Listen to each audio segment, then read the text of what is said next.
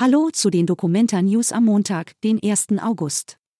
Hier kommen unsere heutigen Nachrichten rund um die Weltkunstausstellung. Documenta-Kuratoren und Künstler haben Angst vor Zensur. Angst vor Zensur, Rassismusvorwürfe und schlechte Arbeitsbedingungen. In einem Brief an den Documenta-Aufsichtsrat haben die Kuratoren von Rohan Gruppa und Künstler nicht nur ihrem Unmut über das externe Expertengremium Luft gemacht, das Kunstwerke auf antisemitische Inhalte überprüfen soll. In Auszügen kursierte das Schreiben bereits im Netz. Nun haben es die Autoren in voller Länge auf der Plattform eFlux veröffentlicht. Was genau in dem Brief steht, lest ihr in unserem Dokumenta-Spezial auf hna.de. Dokumenta-Chef sagt, dass es keine Zensur geben wird.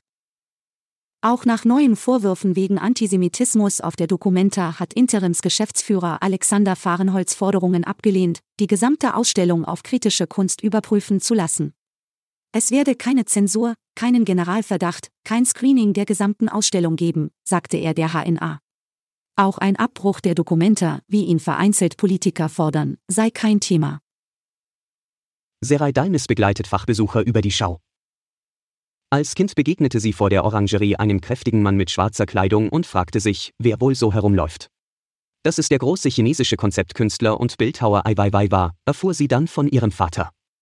Heute gehört Serai Dalmis zur Gruppe derer, die als erste mit den Künstlern der Documenta 15 in Berührung kamen.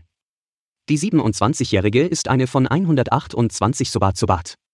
Das sind die Kunstvermittler der Documenta.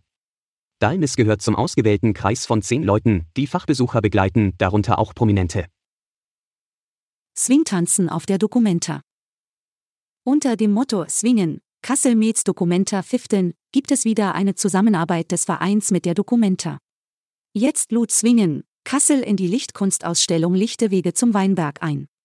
Auf dem Rondell, das oberhalb der Frankfurter Straße in den Weinbergterrassen liegt, fanden sich 60 Tänzer ein. Weitere Termine sind geplant. Alle Infos zur Dokumenta findet ihr auch auf hna.de/dokumenta. Bis morgen.